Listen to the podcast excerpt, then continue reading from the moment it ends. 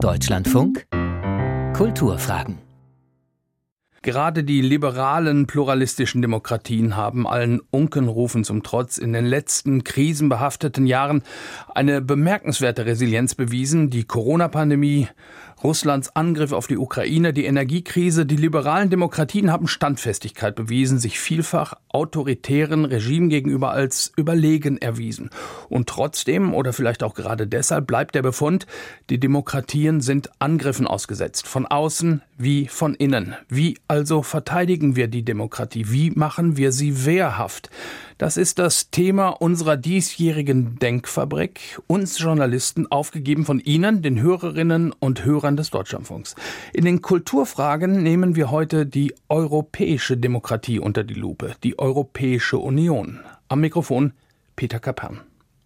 Die Demontage der Rechtsstaatlichkeit, die Gängelung der Zivilgesellschaft, die Einschränkung der Freiheit von Medien und Wissenschaft, die Missachtung der Urteile des Europäischen Gerichtshofs, das alles sind Aspekte des Angriffs auf die Demokratie, ausgeführt von den Regierungen einzelner EU-Mitgliedstaaten. Und der Ausgang dieses Ringens ist noch immer ungewiss. Warum das so ist und wie sich Auswege finden lassen, das besprechen wir mit René Repasi. Er ist Rechtswissenschaftler, an der Erasmus-Universität in Rotterdam. Ich schmeichle ein wenig und sage, er ist einer der renommiertesten Europarechtler deutscher Zunge und zugleich seit ziemlich genau einem Jahr Mitglied des Europaparlaments, Abgeordneter der SPD. Herzlich willkommen, Herr Repasi. Vielen Dank. Herr Repasi, vor zwei Jahren, da haben wir gesehen, wie ein rechtsextremer Mob das Kapitol in Washington DC gestürmt hat. Vor wenigen Tagen in Brasilia annähernd dasselbe Bild. Rechtsextreme stürmen Regierungsgebäude. Und ja, auch in Berlin stand schon mal ein Mob auf den Stufen des Reichstags. Sind Bilder wie die in Washington und Brasilia auch in der Europäischen Union möglich? Das halte ich nicht für ausgeschlossen. Wir sehen, dass Trump diesbezüglich ein Trendsetter war. Das, äh, was wir in Brasilia gesehen haben, folgte im Prinzip dem Drehbuch, was wir vor zwei Jahren in Washington gesehen haben. Und es gibt ja viele Mini-Trumps, die auch in Europa rumlaufen und deren Anhängerinnen und Anhänger, die ähnlich radikalisiert sind. Daher, wenn es zu einer entsprechenden Wahlniederlage, einem entsprechenden Wahlergebnis kommt, will ich das nicht für ausgeschlossen halten, dass es vergleichbare Reaktionen in EU-Hauptstädten geben könnte. Mhm. Jetzt äh, wollen wir also darüber sprechen, wie sich die europäische Demokratie dagegen wappnen kann, wie sie sich zur Wehr setzen könnte. Nun ist ja, wenn man auf die Europäische Union schaut, in allen Politikbereichen genau geregelt, wo die Mitgliedstaaten der Europäischen Union zuständig sind und wo die EU ihre Kompetenzen hat. Wer ist eigentlich in Sachen Verteidigung der Demokratie zuständig? Beide oder der eine oder der andere? Gibt es eine Aufgabenteilung? Die Antwort wäre für mich hier klar beide wobei sie sich gegenseitig verstärken. Demokratie bedeutet ja, dass die äh, Herrschaft vom Volk ausgeht. Und ähm, das Volk bestimmt mit, wenn es äh, um diejenigen geht, die Regeln erlassen, auf nationaler Ebene, aber wir dürfen auch nicht außer Acht lassen auf in Deutschland auf Bundesländerebene oder auf kommunaler Ebene und genauso auf europäischer Ebene. Auf all diesen Ebenen spricht das Volk mit und all diese Ebenen sind deswegen Teil wehrhafter Demokratie und müssen sich im Idealfall gegenseitig verstärken. Und insoweit spielt die Europäische Union eine Rolle darin, die nationalen Demokratien zu stärken und andersherum die nationalen Demokratien eine Rolle, die europäische zu stärken. Wir haben uns äh, in Europa dafür entschieden, dem Modell der repräsentativen Demokratie zu folgen. Das heißt, Parlamente sind hier für die Alltagsarbeit der Demokratie zuständig. Aber Parlamente können nicht arbeiten ohne Demokratinnen und Demokraten in der Bevölkerung. Und deswegen ist die demokratische Qualität sowohl in den Mitgliedstaaten als auch auf der EU immer davon abhängig, wie viele Demokratinnen und Demokraten tatsächlich da sind. Und hier Demokratinnen und Demokraten auszubilden, zu stärken, zu stützen, das ist eine Aufgabe, die wir alle, alle Ebenen zusammen haben. Schauen wir doch zu Beginn unseres Gesprächs mal ein paar Jahrzehnte zurück äh, in die Geburtsstunde der Europäischen Union beziehungsweise ihre Vorläuferorganisationen. also ganz am Anfang stand da die Europäische Gemeinschaft für Kohle und Stahl, eine Gemeinschaft, die die Montanindustrie der Gründerstaaten so eng miteinander verbinden wollte, dass die Länder keinen Krieg mehr gegeneinander führen können. Ein ökonomisches Projekt also, kein allgemeinpolitisches. Und äh, es folgten die römischen Verträge mit der EWG, auch das wieder in ähm, erster Linie ein ökonomisches Projekt. Und wenn man sich die Rechtstexte, die diesen Ursprungsgemeinschaft zugrunde lagen, mal anschaut, dann findet man dort das Wort Rechtsstaatlichkeit, das Wort Demokratie, die ja sozusagen den Rahmen setzen für eine wehrhafte Demokratie, die findet man da gar nicht. Ist das ein Geburtsfehler?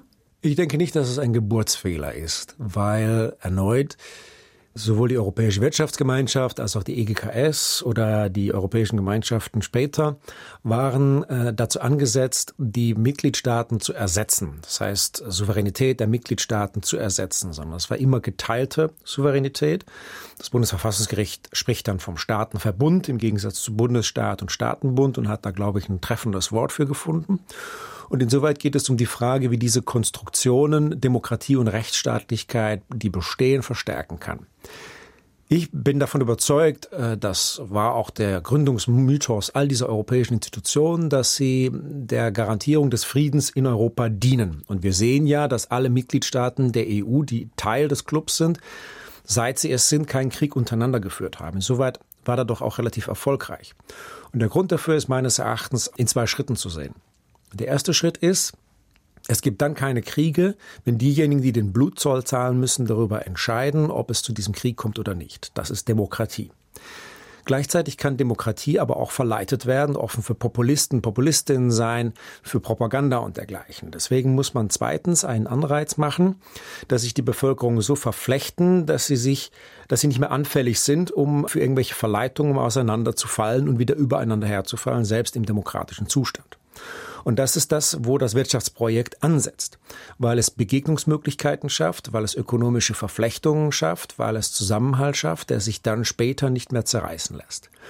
Und insoweit waren die ökonomischen Projekte dazu da, Grenzen und Barrieren zwischen den Staaten abzubauen und damit staatliche Demokratie zu stärken.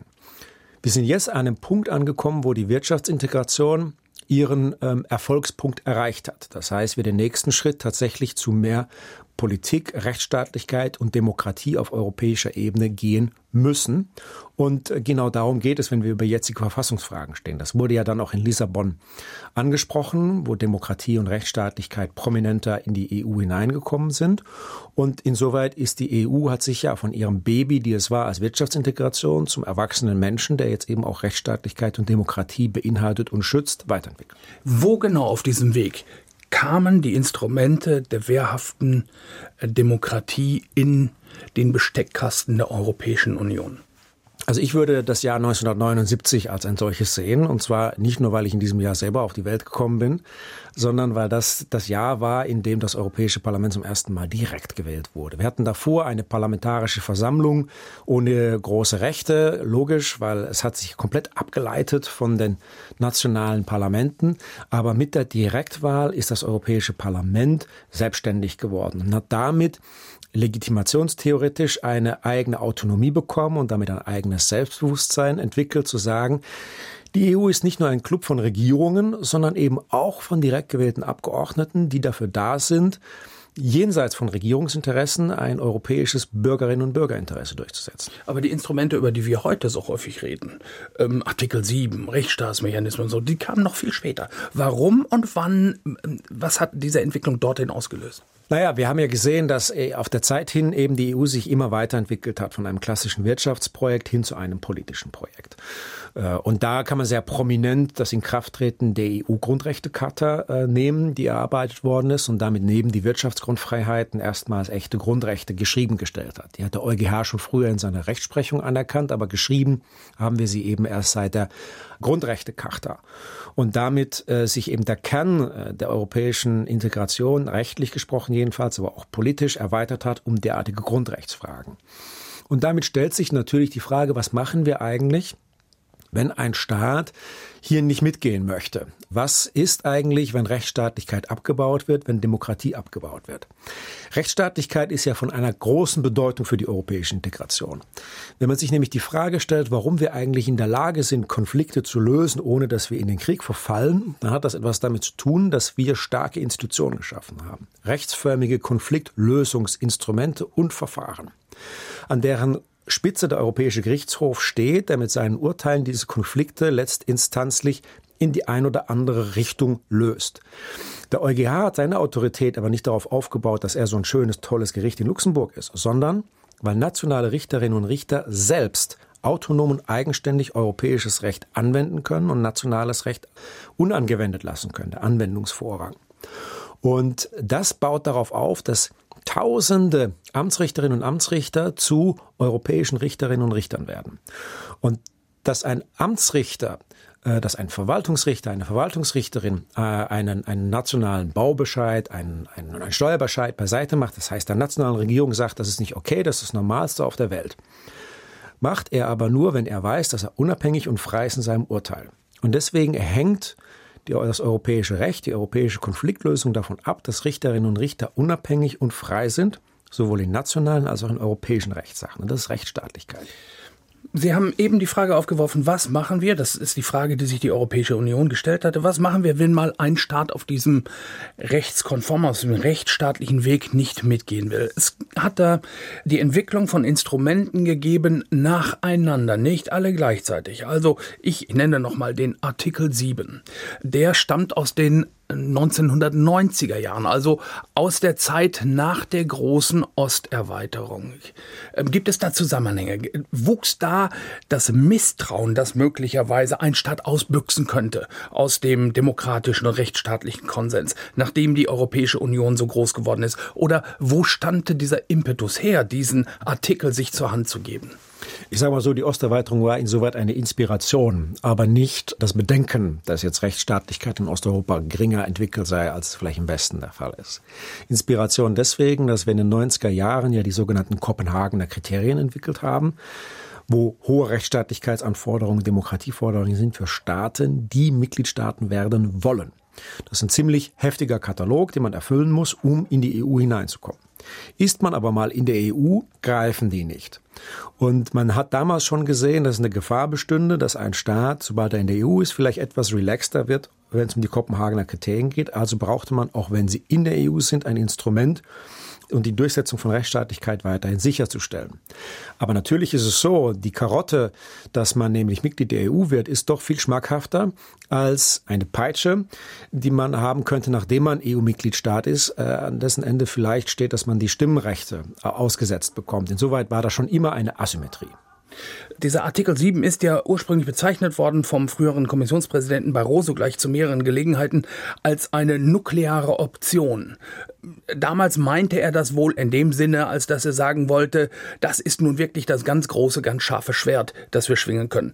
Es hat sich das Gegenteil als wahr erwiesen. Dieser Artikel 7 war von Anfang an vollkommen unbrauchbar, weil er nämlich auf Einstimmigkeit beruhte, die einfach nicht herzustellen war, wie wir im Falle Ungarn, Polen, erfahren mussten. Die beiden Länder haben sich immer die Rückendeckung gegeben. Das heißt, gab es da nicht eine realpolitische Naivität, als die Europäische Union damals dieses Instrument entwickelt hat? Ja, ich denke, das ist richtig. Ich denke, das ist richtig, dass man hier von einer realpolitischen Naivität sprechen kann. Wobei da das Bild der nuklearen Option tatsächlich passt. Nur, dass man zwischen jetzt Friede und Freude und nuklearer Option nichts hatte.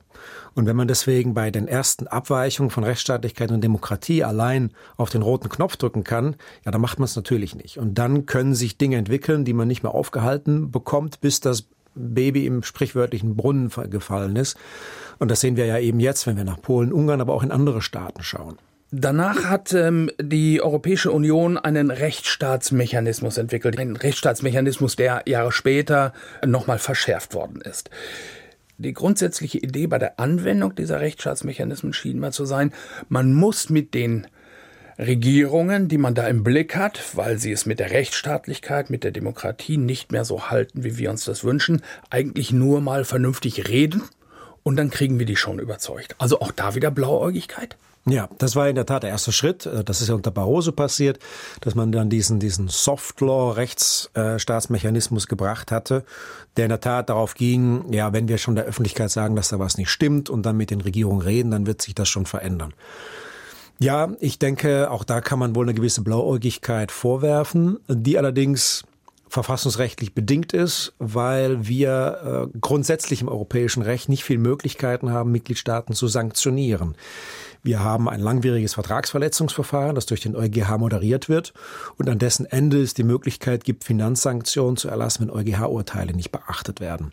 Aber das war's dann schon. Äh, viel andere Sanktionsmöglichkeiten hat man nicht. Das hat man in der Eurokrise auch gesehen und woanders. Es liegt nicht in der Natur des europäischen Rechts, dass man seine Mitglieder sanktioniert.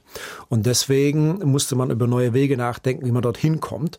Und naja, wir haben dann in der Eurokrise eben die Konditionalität oder Austerität entdeckt und die dann fruchtbar gemacht auch für andere Gebiete. Damit sprechen Sie jetzt die aktuelle Form des Rechtsstaatsmechanismus an, also der, der die Auszahlung von EU-Mitteln koppelt an, naja, wenigstens sorgfältigen rechtsstaatlichen Umgang mit diesen Geldern. Funktioniert der, haben Sie den Eindruck? Genau, das habe ich damit gemeint. Hier ist übrigens ein interessanter äh, Nebenaspekt zu erwähnen der auch zeigt, die Europäische Kommission hat ihren Job in dieser Frage einfach nicht ordentlich gemacht. Wir hatten bereits in Reaktion auf die Wirtschaftskrise 2013 eingeführt, dass Kohäsionsgelder eingefroren werden können, wenn die sogenannten länderspezifischen Empfehlungen nicht eingehalten werden. Da steht viel über Wirtschaftspolitik drin. Aber in Bezug auf Polen und Ungarn standen eben auch Fragen der Meinungsfreiheit und der Rechtsstaatlichkeit drin. Das heißt, wir hatten schon seit 2013 die Möglichkeit gehabt, auf dieser Grundlage Kohäsionsgelder einzufrieren. Hat die Kommission aber nicht gemacht. Jetzt haben wir diesen konkreten Rechtsstaatsmechanismus eingeführt für, für die Haushaltsgelder. Und auch hier hat die Kommission ja über zwei Jahre nichts gemacht.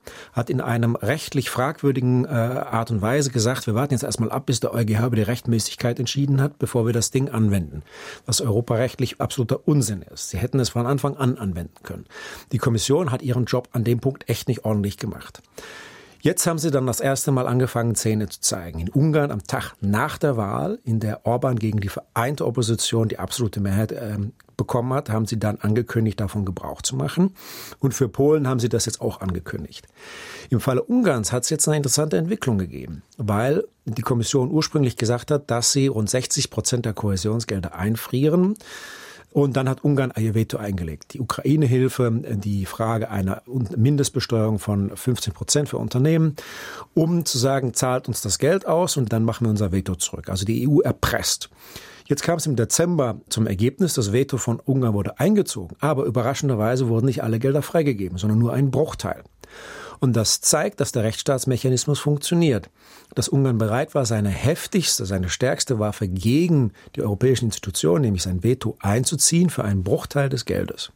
Das zeigt, dass der Mechanismus wirken kann, wenn die Kommission ihn nur konsequent anwendet.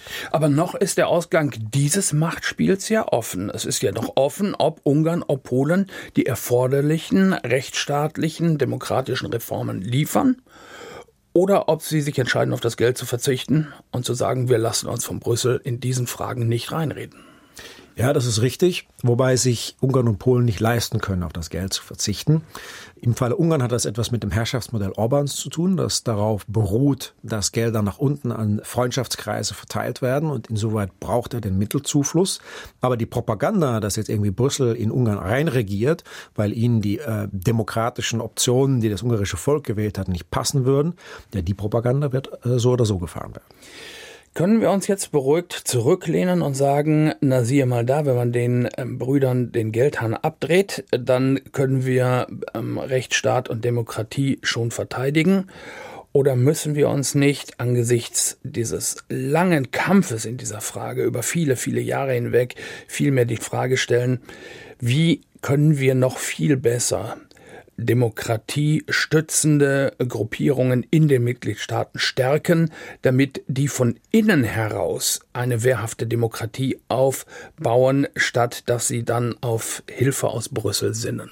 Ja, die Frage ist absolut zutreffend. Zurücklehnen wäre falsch. Denn objektiv betrachtet, das Einzige, was wir jetzt erreicht haben, ist, dass Ungarn sein Veto in Brüssel zurückgezogen hat. Vor dem Hintergrund kann man sich beim besten Willen nicht zurücklehnen. Und wir haben meines Erachtens, wenn es um die europäischen Gelder geht, einen Konstruktionsfehler. Die Verteilung von Geldern läuft immer über die nationale Regierung oder in Deutschland über Landesregierungen. Das heißt, Gelder erscheinen immer so, als seien sie staatliche Mittel. Und das führt eben zu einem massiven Missbrauch, den wir in Ungarn auch beobachten können.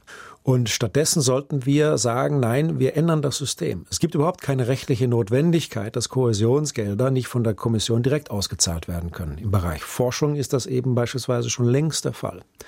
Und dass wir dementsprechend Gelder nicht mehr an Regierungen ausgeben, sondern direkt auszahlen. Dass wir äh, Gruppierungen, die für Rechte, für die Demokratie in Ungarn eintreten, direkt und offensiv durch die Kommission unterstützen und unterstützen lassen. Da gibt es noch viele Möglichkeiten, die wir haben.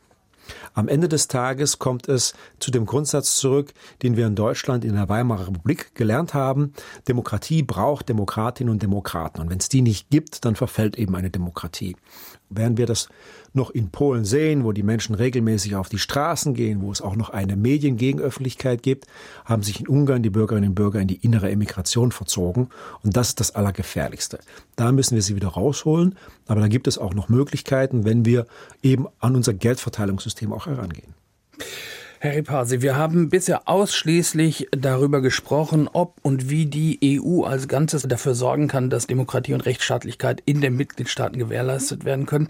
Verschieben wir doch mal ein bisschen den Fokus. Blicken wir auf die Institutionen der Europäischen Union selbst, also insbesondere auf das Europäische Parlament, den Rat, die Kommission. Mal werden ihnen demokratische Defizite attestiert, mal versinken sie im Technokratentum, manchmal sogar im, im Anschein der Korruption, wie jetzt gerade aktuell im Europaparlament. Können sich die Europäer eigentlich darauf verlassen, dass diese Institutionen echte Bollwerke sind, wenn es darum geht, die Demokratie gegen Anfeindungen zu verteidigen? Darauf können sich die Bürgerinnen und Bürger verlassen. Wir müssen aber noch mehr tun. Was ich damit meine, ist Folgendes. Demokratie ist ja kein Selbstzweck. Und die Bürgerinnen und Bürger halten etwas nicht für demokratisch, nur weil in Verträgen steht, es ist demokratisch.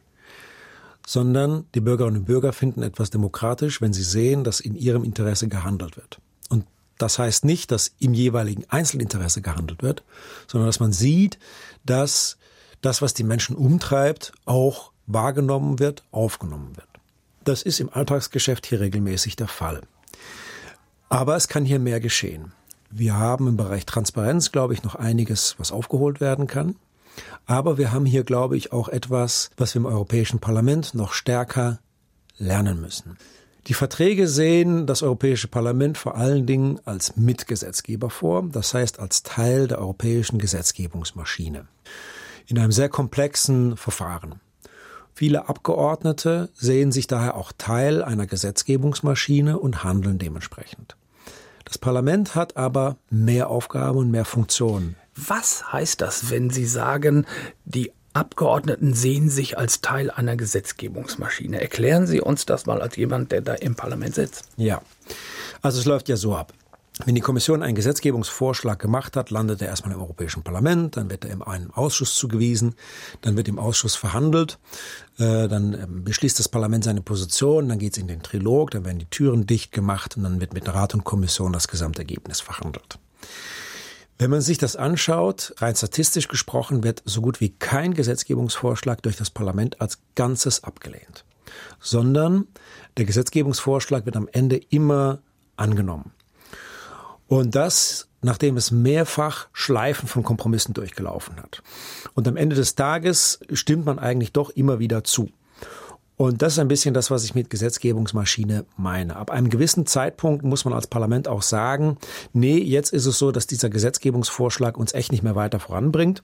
Nee, jetzt ist es so, dass die europäischen Interessen der Bürgerinnen und Bürger durch diesen Gesetzgebungsvorschlag nicht mehr verbessert werden. Und wir sagen jetzt Schluss. Das heißt, Sie machen so sowas aus wie einen zu geringen Widerstandswillen, einen zu geringen demokratischen Kampfgeist im Europaparlament oder wie kann man das auf den Punkt bringen? Na, so weit würde ich jetzt nicht gehen. Ich würde aber schon sagen, dass als Parlamentarier, als Parlamentarierin gehört eben mehr dazu, als dass man die Interessen der eigenen Fraktion so gut wie möglich in einem Gesetzgebungsakt versucht durchzusetzen. Wir sehen hier sehr viel äh, eben auf technischer Ebene, was verhandelt wird, was eigentlich politisch ist, dass wir in das äh, Auge der Öffentlichkeit ziehen müssen, dass wir öffentlich debattieren müssen, so dass den Bürgerinnen und Bürgern deutlich wird, hier wird in ihren Interessen diskutiert, so divergent diese Interessen auch sind und deutlich gemacht wird, das Europäische Parlament ist das Forum dafür. Das heißt also, was Sie sich wünschen, ist weniger Technokratie, mehr öffentlicher politischer Streit, damit die Europäer wissen, da lebt die Demokratie und wird verteidigt. So ist es. Die Europäische Union als wehrhafte Demokratie. Unser Thema heute in den Kulturfragen. Mein Gesprächspartner war der Europaabgeordnete und Europarechtler René Repasi. Herr Repasi, ich bedanke mich vielmals für das Gespräch. Am Mikrofon verabschiedet sich Peter Kapern.